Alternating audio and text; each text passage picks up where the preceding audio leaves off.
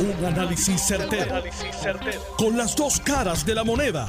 Donde los que saben no tienen miedo a venir. tienen miedo a venir. Esto es el podcast de Análisis 630 con Enrique Quique Cruz. Bueno, señoras y señores, los maletines siguen apareciendo. Hoy eh, en Lo Sé Todo, en Guapa, programa que yo participo de lunes a viernes a las 3 de la tarde, el reportero Carlos Rojas tuvo la oportunidad de entrevistar al presidente de la Comisión Estatal de Elecciones, el juez Rosario Colomel. Y él dio una explicación eh, muy interesante y muy lógica. El juez, primero que nada, yo a él y a la presidenta alterna, siempre les estoy agradecido por haberse metido en este bollete en el momento en que lo hicieron y tenemos que reconocer también que aunque hayan problemas y dificultades, no nos podemos olvidar que estamos en una pandemia. No nos podemos olvidar que la Comisión Estatal de Elecciones se mudó de su centro de operaciones hacia el Coliseo Roberto Clemente. Y que el Coliseo Roberto Clemente se ajustó, se modificó, se montaron unas verjas para crear unas bóvedas y, y el voto adelantado, la Junta de Administración del voto adelantado, ausente, como le quiera llamar, la Java, mudó sus operaciones del edificio de allá donde se hacen todos los procesos en la Junta, allá en la Comisión Estatal de Elecciones, al, al Roberto Clemente. Y mudaron todo lo que tenían allí al Roberto Clemente porque en el Clemente hay más espacio, hay más ventilación, y hay más medidas salubristas. ¿Por qué? Porque también el secretario de Salud, Lorenzo González Feliciano, estuvo detrás del pasado presidente porque no estaba listo, no se preparaba y no estaba tomando las medidas necesarias. Así que dentro de ese contexto, y no estoy justificando, estoy diciendo los hechos, dentro de ese contexto, contexto la, Comisión Estatal de Elecciones se muda al Coliseo Roberto Clemente. En esa mudanza, pues cometieron los errores. No es que los maletines están llegando de Culebra, de Ceiba, de Fajardo, como mencionaron hoy, o de otro sitio.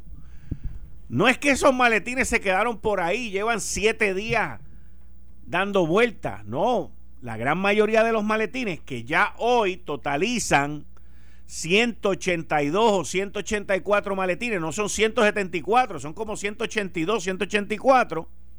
La mayoría de esos maletines son, todos esos maletines son de Java, de la Junta Administrativa, Administración del Voto Adelantado. ¿Por qué?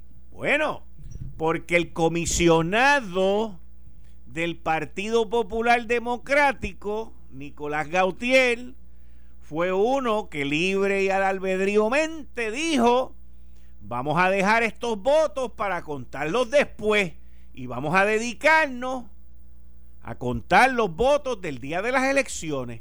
Y así fue como se llevó a cabo el proceso. Y el presidente y la presidenta alterna confiaron en la bondad, en los consejos experimentados de Nicolás Gautier y de otros allí. Los, los demás son casi todos rookies y, ah, pues está bien, pues los dejamos para después. Y se mudaron y se quedaron unos maletines atrás. Y ahora el Partido Popular es el que está denunciando y Movimiento Victoria Ciudadana, que está perdiendo en San Juan y el escaño del precinto 3, son los que están denunciando.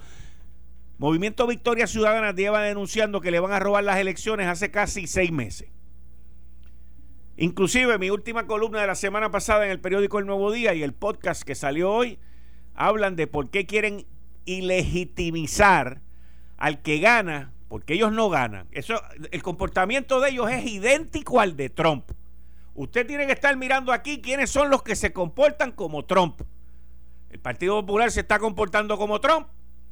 El Movimiento Victoria Ciudadana se está comportando como Trump. Ninguno quiere reconocer al ganador porque todos perdieron.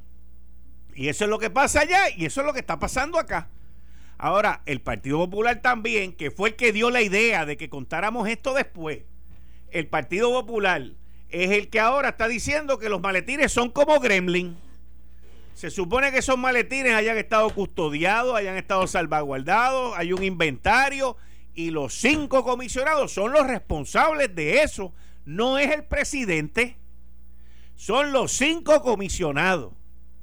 Y aquí lo que se ha tratado de hacer desde un principio ha sido manchar el proceso que ya venían, porque los populares también se levantan de las mesas. Aquí está la grabación. Mire, el origen de este problema, el origen de este problema fue descubierto en, este, en esta emisora por Jerry Rodríguez cuando le consiguió la grabación de los oficiales del Partido Popular de la tumba de cabeza que Nicolás Gautier les iba a dar a ellos.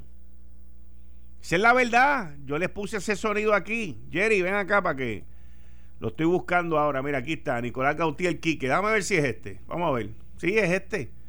Mírenlo aquí. Jerry Rodríguez consiguió esto. Esto es de octubre, señores. De aquí es de donde vienen los problemas. Por eso es que el Partido Popular arrastra los pies. Por eso fue que dijeron, vamos a contar los votos después. Y ahora de momento, pues todo el mundo tiene la culpa menos ellos porque los maletines aparecen. Por los próximos 70 días nadie se enferma. Nadie tiene vacaciones. Si se le muere a alguien, lo integramos. Lo mucho. Pero tenemos 70 y pico de días para ganar esta elección y la vamos a ganar. Con usted o sin usted. A mí me importa poco el horario de trabajo de la comisión. El horario de trabajo de esta oficina a más tardar a las ocho y media en su sitio de trabajo y usted sale cuando no tiene nada que hacer. Cuando no tiene nada que hacer. Y su supervisor lo autoriza que usted se vaya. Mientras tanto, usted tiene algo que hacer en esa oficina o en otro sitio. Así que los que tengan problemas con eso, empiecen a anotarlo para que tomen su decisión. De ahora en adelante, vamos a trabajar sábado y domingo hasta, hasta que termine el escrutinio de las elecciones generales. O a menos que haya una justificación, como por ejemplo, que venga un huracán y nos falta por el medio. A partir de hoy, las reuniones se van a hacer sin celular, porque yo sé que van a tener la tentación de grabarlo. Y para protegerlo a ustedes mismos, cada vez que entren en una reunión, van a dejar sus celulares fuera del sitio donde están una vez se resuelva esa situación a favor suya o en contra, se acabó. Ese es el chain of command. Si yo me entero que uno de ustedes ha ido a presidencia del Partido Popular a darle una queja de Nelson, eh, del otro Nelson, o de cualquier supervisor, o mía, usted firmó su sentencia de muerte. ¿Ok? La firmó y, esto se lo leía al presidente antes de salir para acá. Él sabe cuáles son las reglas mías y estuvo de acuerdo con ellas.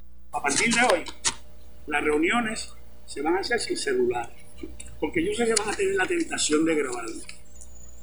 Y para protegerlo a ustedes mismos, cada vez que entren en una reunión, van a dejar sus celulares fuera del sitio donde están. ¡Ay! a partir de hoy, te estoy grabando. Y ahí es donde comienzan todos los problemas. Ahí es donde comienza que él mismo sugiere. Vamos a dejar los maletines estos ahora para contarlos después. Y ahora él sale hoy diciendo que son como los gremlins. Charlie Delgado, Charlie Delgado sabe porque él dice en esa grabación que él está de acuerdo con que los amenace. Los populares están molestos, están hartos. Están hartos por estos abusos y por las ineptitudes de la cúpula del partido, señores. Entonces forman este lío ahora, causado por ellos, provocado por ellos y orquestado por ellos, para entonces tapar el batacumbele que tienen en la Cámara de Representantes, donde Tatito sigue aguantando el fuerte ahí. Y como dije esta mañana en un tuit que envié, Tatito, agárralo a 15 votos que tú tienes y llévatelos de viaje con sin celulares. Haz como Gautier, pero no, hazlo, hazlo mejor que Gautier. No deje que te graben. Deja que todo el mundo deje los celulares aquí, te los lleva de viaje hasta mañana o pasado. Porque cuando te los lleve de viaje van a seguir atrasando. No, ahora lo vamos a decidir el viernes. No, ahora vamos. A, a alguien le dio COVID. Usted iba a ver que ahora va a salir alguien que se enfermó con el COVID y que dio positivo y no podemos votar. Eso es lo que viene y eso es lo que está pasando. La realidad, la realidad es que hay que contar todos los votos. La realidad es que el que gane, gana con el último voto. Pero la realidad también es que todo esto que está ocurriendo ha sido provocado. Y el presidente de la Comisión Estatal de Elecciones está aprendiendo cómo es que estos Gantel cogen de soca a, los jueces en Puerto Rico. ¿Ve? Yo le garantizo a usted le garantizo. Y yo no he hablado con el presidente de la Comisión Estatal de Elecciones, ni voy a hablar. Y tampoco he hablado con la presidenta alterna. Hace ya una semana hoy. No he hablado con ninguno de los dos. Pero yo le garantizo a usted que el juez y la jueza han aprendido de cuánto embustero hay, cuánto paquete hay, de cuánto consejo maligno le han hecho y de las cogidas de soquete que se han dado. Pero en esta vida nadie se puede, nadie se puede molestar que lo cojan de mandilón. Nadie se puede molestar que lo cojan de zángano. Nadie se puede molestar de lo cojan de lo que es. Nadie, nadie. Porque la vida se trata de que te cojan solamente una vez. La misma persona una sola vez. Si te coge dos veces es culpa tuya. la primera es gratis y tú los vas eliminando. No vuelvo a bregar contigo para afuera, me cogiste. No vuelvo a bregar contigo. Eso es así. Eso es así. Y ellos siendo nuevos en este proceso se dejaron llevar por los que supuestamente más saben. Y son los que más saben. Pero para ellos, no para el grupo, para ellos. Y ahí usted tiene los resultados. Nicolás Gautier con esta grabación, desde antes tenía problemas con los funcionarios, sigue teniendo funcionarios, problemas con los funcionarios. Se le van. Ellos fueron, vinieron, mudaron, dejaron los maletines atrás Ay, aparecieron estos maletines ahora. Pues mira, cuéntalo. Cuéntalo, ábrelo, examina los sellos, examina todo que esté en orden y vamos para adelante. Ya. A Edwin no le pueden echar la culpa porque Edwin le comió los dulces. Le comió los dulces. El Partido Popular Democrático perdió porque su comisionado y su equipo electoral no supo cómo trabajar la situación y ustedes lo saben. La Junta de Gobierno lo sabe y el único bastión que le queda es la Cámara, porque en el Senado no tienen break y están tratando de tumbarle la cabeza a Tatito por eso mismo. Porque de ahí, desde la Cámara, es que quieren lanzar la próxima campaña para la gobernación en el 2024. Y con Tatito tienen un puente roto. Tienen un puente roto con Tatito. Porque Tatito se va a sentar y le va a decir, aquí hay que negociar. Mientras con el otro no, porque el otro es parte ya de, del grupo, parte de la familia. Y con ese no hay que negociar nada. Y miren, las llamadas, las llamadas no son para doblar el brazo. Las llamadas son para insultar, para amenazar, unas cosas barbáricas. Alcalde, bueno, aquí ha llamado de Reimundo a todo el mundo. Un saludito a todos los que están envueltos en esto, que yo sé que me están escuchando. Muchas gracias, muchas gracias, gracias. Un saludito, un saludito. Pero es la verdad. Le comieron los dulces, señores, y se los dejaron comer ustedes. Lo único que hacían era gritar, ah, el código electoral, gobernadora, no lo firme. Eso es un antidemocrático, eso es esto, eso es lo otro. En vez de haberse preparado no se prepararon. Y Edwin Mundo le comió los dulces. Tomás Rivera Chat preparó esa legislación a principios del 2019. La gobernadora la vino a firmar el 20 de junio de este año, el 20 de junio, ante el lloriqueo y, y todos esos pesares de ustedes. Ah, nos van a robar las elecciones. No te robaron nada. Tú no hiciste tu trabajo. Reconócelo aunque sea privadamente, reconócelo y deja de estar diciendo tantas mentiras allá afuera y dañando un sistema que aunque tiene sus problemas está mejor de lo que estaba hace cuatro meses atrás. Porque aquí, si vamos a desprestigiar el sistema, vamos a desprestigiarlos a ustedes que le comieron los dulces, le comieron los dulces, papá. Han quedado como Trump. quedaron como Trump. No, que la gente va a votar. Se concentraron en los rallies, se concentraron en las multitudes y se olvidaron del voto ausente, del voto del voto adelantado, se olvidaron del nuevo código electoral y pensaron que la gobernadora, con las presiones que le iban a meter en los medios, que estaban apoyándolos a ustedes también, no, que es muy temprano. Ese código llevaba más de un año. Más de un año. Tomás Rivera Chat le comió los dulces, por eso también era que no querían que revalidara. Le comió los dulces Tommy, le comió los dulces Edwin Mundo. Pa, pa. Ahí está, papá, ahí está. Bueno, un saludito. No se me, no se me enfurien, porque la verdad es una. Bueno, ya por fin renunció el ex legislador Néstor Alonso. Renunció al escaño actual y renunció al electo. Y vienen más arrestos. Vamos a ver, eso rima, ¿verdad? Renunció al actual y renunció al electo. Y vienen más arrestos. Vienen más renuncias. Y el partido tiene que tomar una decisión de cómo va a decidir en los próximos arrestos que van a venir. Oye, todo como que está rimando hoy. Y el Partido Nuevo Progresista tiene que decidir sobre los arrestos que están por venir. Todo está rimando hoy. Y hoy es que está saliendo toda la efervescencia para afuera. La oficina del panel fiscal especial independiente y dos fiscales asignados al chat del renunciante Ricardo Rosselló, pues tomaron ya la decisión, hicieron su recomendación. Aquí solamente hay dos recomendaciones, o no hacer nada o acusar. Eso aquí no hay más nada. Así que ellos le presentan ese informe al panel de los tres ex jueces, que son los que componen la oficina del fiscal especial independiente, donde la presidenta es la ex jueza Nidia Coto vive, y dos más. Y entonces ellos tres son los que van a decidir, no hay un término. Ellos pueden esperar hasta las navidades para tomar la decisión o decir qué es lo que van a hacer, si toman o no toman la recomendación de estos dos fiscales que llevaron a cabo esa investigación.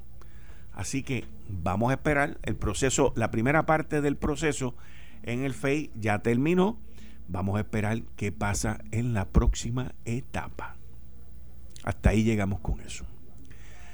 Bueno, hoy se oficializó ya el nombramiento como dirigente de los Medias Rojas de Boston a nuestro queridísimo amigo Alex Cora.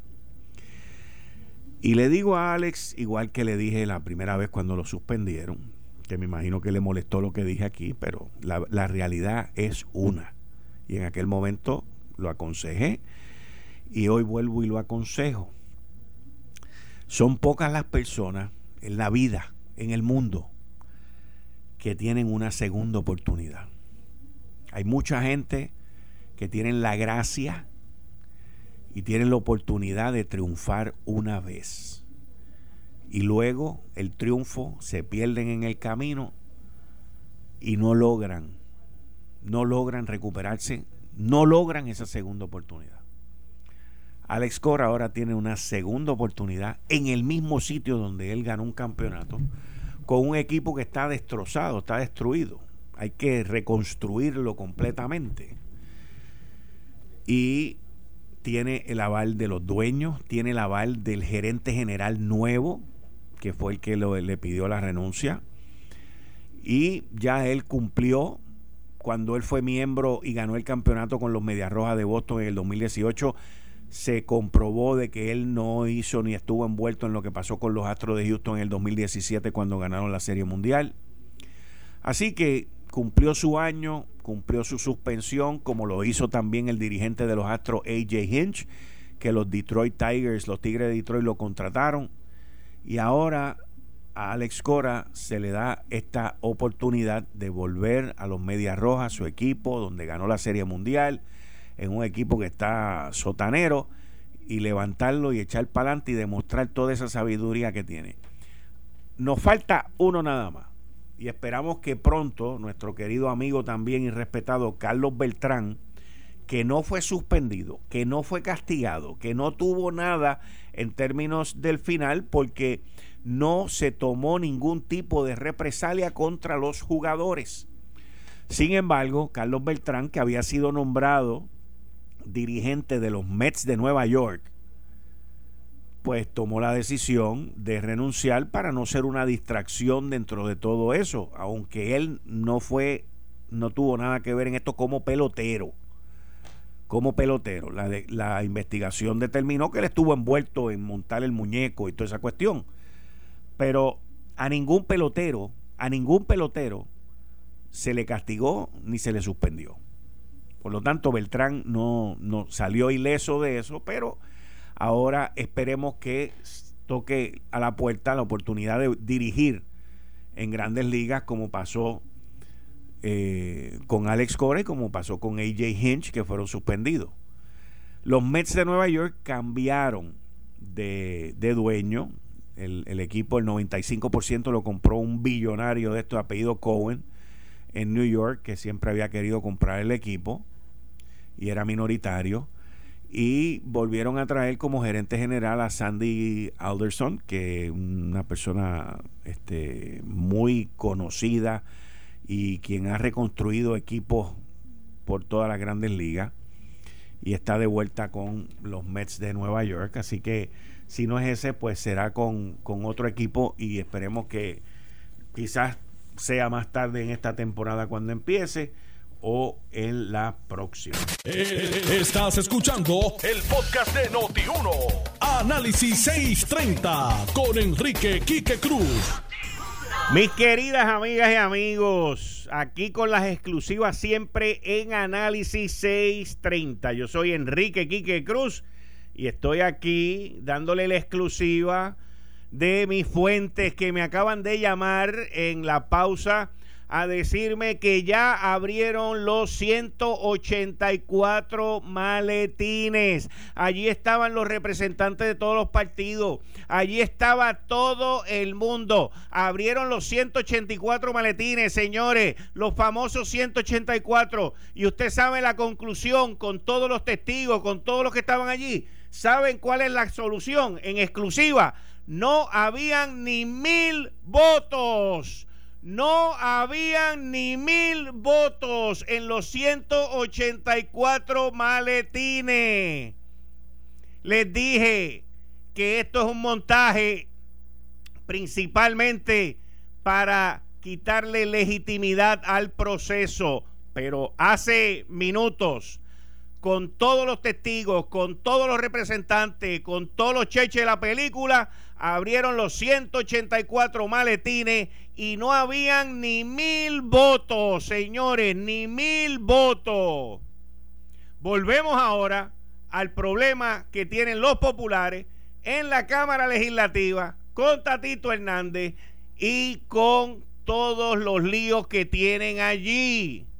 Ahí la tienen en exclusiva por Análisis 630 hoy a las 5 y 35 de la tarde del día 10 de noviembre. Señores, nadie tiene eso. Nadie tiene eso. Ni mil votos, ni mil votos. Las mejores fuentes, muchas gracias, muchas gracias, los quiero siempre manteniéndome al tanto, siempre adelante. Las otras noches yo salí de aquí cuando supuestamente descubrieron los 50 maletines que salió Charlie Delgado diciendo, mira, una foto y toda esa vaina. Y, le, tuve que meter en una farmacia allí a tirarle el tweet y decirle a la gente, esos maletines no son, eso no es verdad. Y después al otro día hicieron la conferencia de prensa y no dijeron nada de los maletines. Ahora ahí tiene mi fuente. Ni mil votos, señores, ni mil votos, ni mil votos. Hay que votarlos a todos ya. Esto me tiene harto ya, brother. Avance. Bueno, vamos a terminar con esto ya. Vamos a terminar con esto. Aquí tengo al licenciado John Mott. Como todos los martes. Buenas tardes, licenciado. Bienvenido como Buenas tardes. Bienvenido como siempre. Gracias. Mira, este, creo que debemos empezar con el brief del caso de Baello que se radicó ayer. Ayer era el último día que tenía Baello para poner su posición sobre la petición de certiorar. Iba ellos con mucha habilidad le dijo al tribunal, mire, este, la decisión está bien, pero si ustedes van a revisar, tienen que revisar la doctrina de los casos insulares. Eso se llama la doctrina de incorporación también. Y en la página, ¿cuál es la página 22 del brief? Dice, como Baello Madero ha, ha consistentemente argumentado, porque olvidemos que a nivel de distrito y a nivel de apelativo, él siempre comentó que los casos insulares estaban muertos. Pero claro, el Tribunal de Distrito ni el Tribunal de Apelativo pueden revocar los casos insulares, solamente el Tribunal Supremo.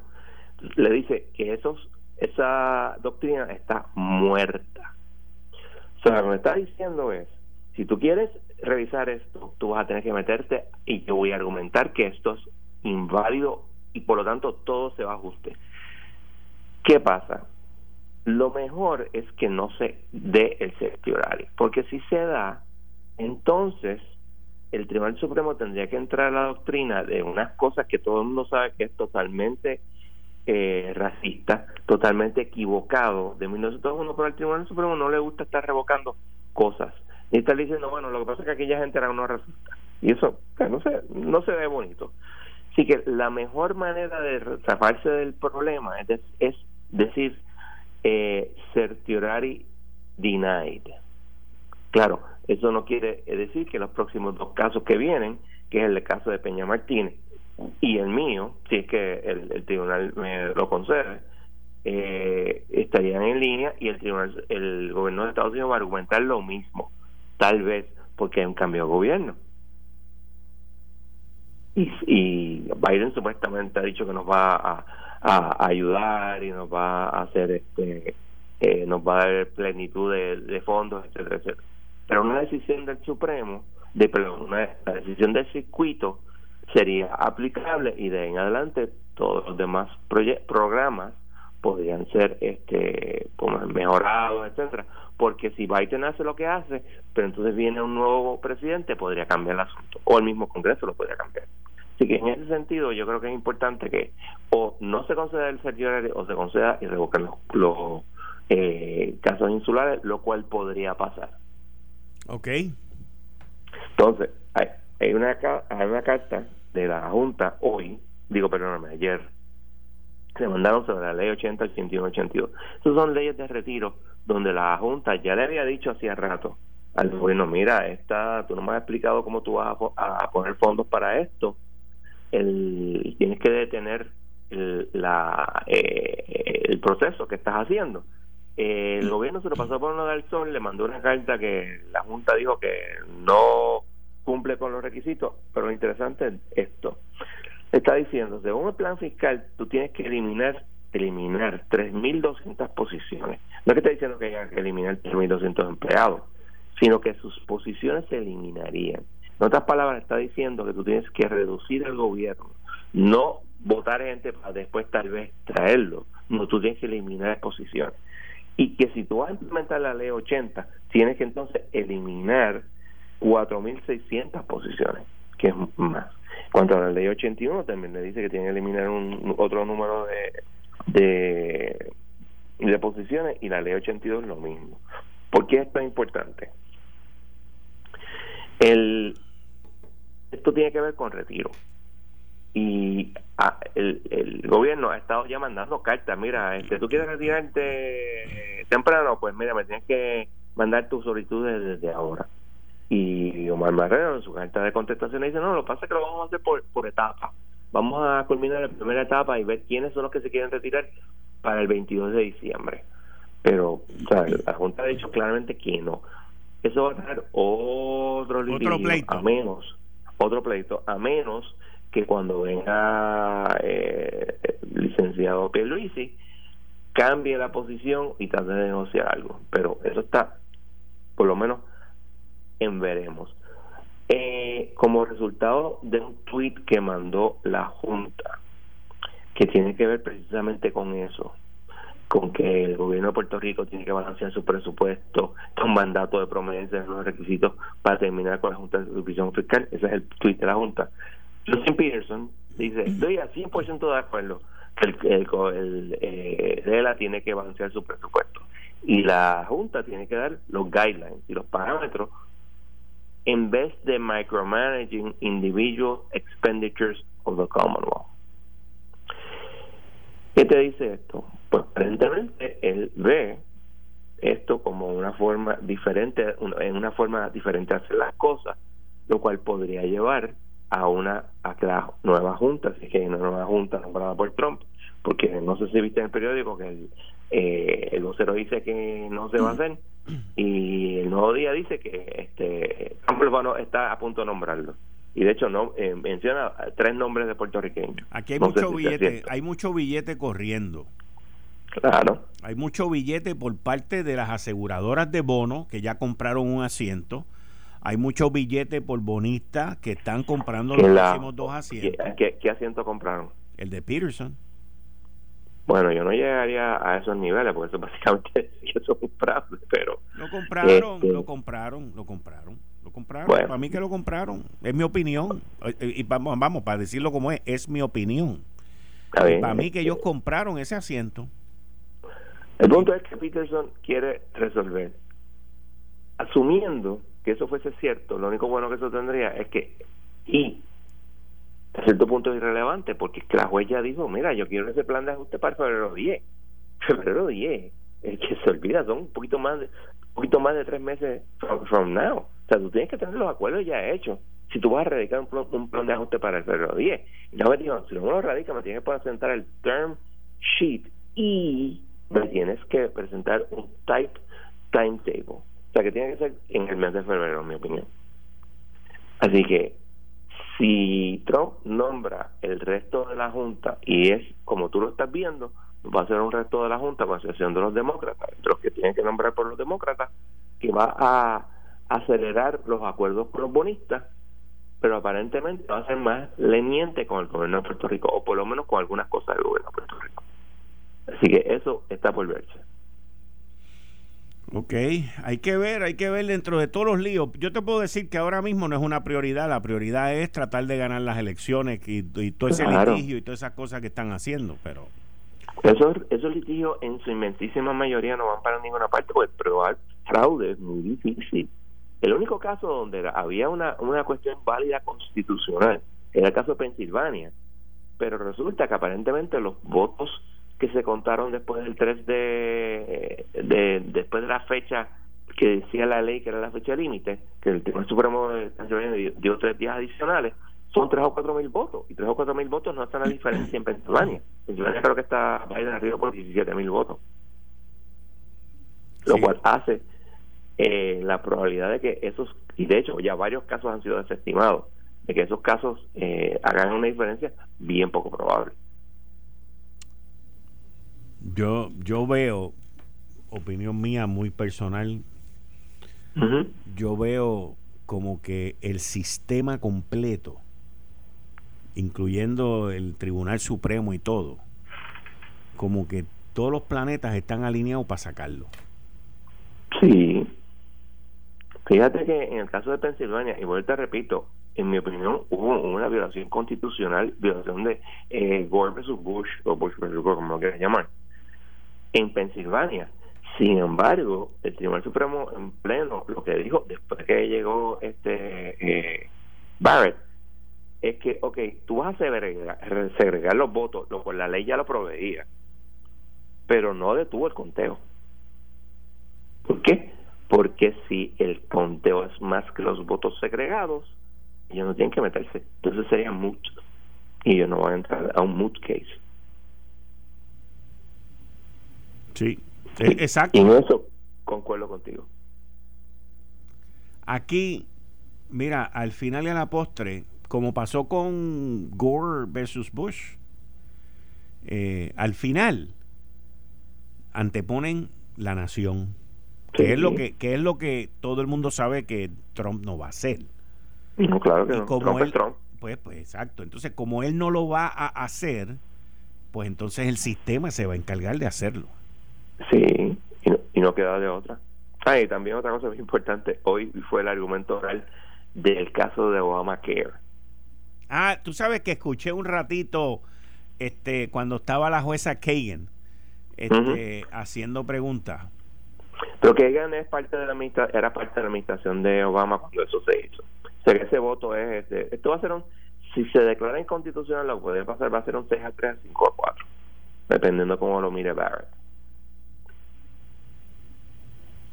Sí. Este, yo entiendo que el, la razón que, el, que la ley se declaró constitucional allá cuando este Robert se cambió fue simplemente por el tax. Si tú eliminas el tax, pues entonces no puede ser constitucional. Pero veremos. El Tribunal Supremo siempre va a buscar alguna manera de, de, de, darle la vuelta. Robert, por alguna razón, le encantan las leyes, aunque sean un tanto desagradables. Pero veremos. Y veremos también si el caso de Baello se expide el certiorari. Eh, hay que ver si el caso va a ir a.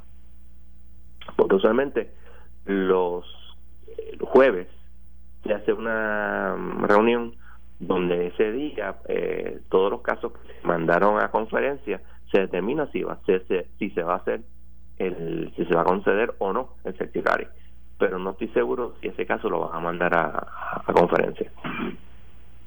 Eso lo sabremos más tarde. Está bien pues John, muchas gracias. Volvemos la semana que viene. Esto fue el, podcast de Notiuno. Análisis 630 con Enrique Quique Cruz. Dale play a tu podcast favorito a través de Apple Podcasts, Spotify, Google Podcasts, Stitcher y notiuno.com.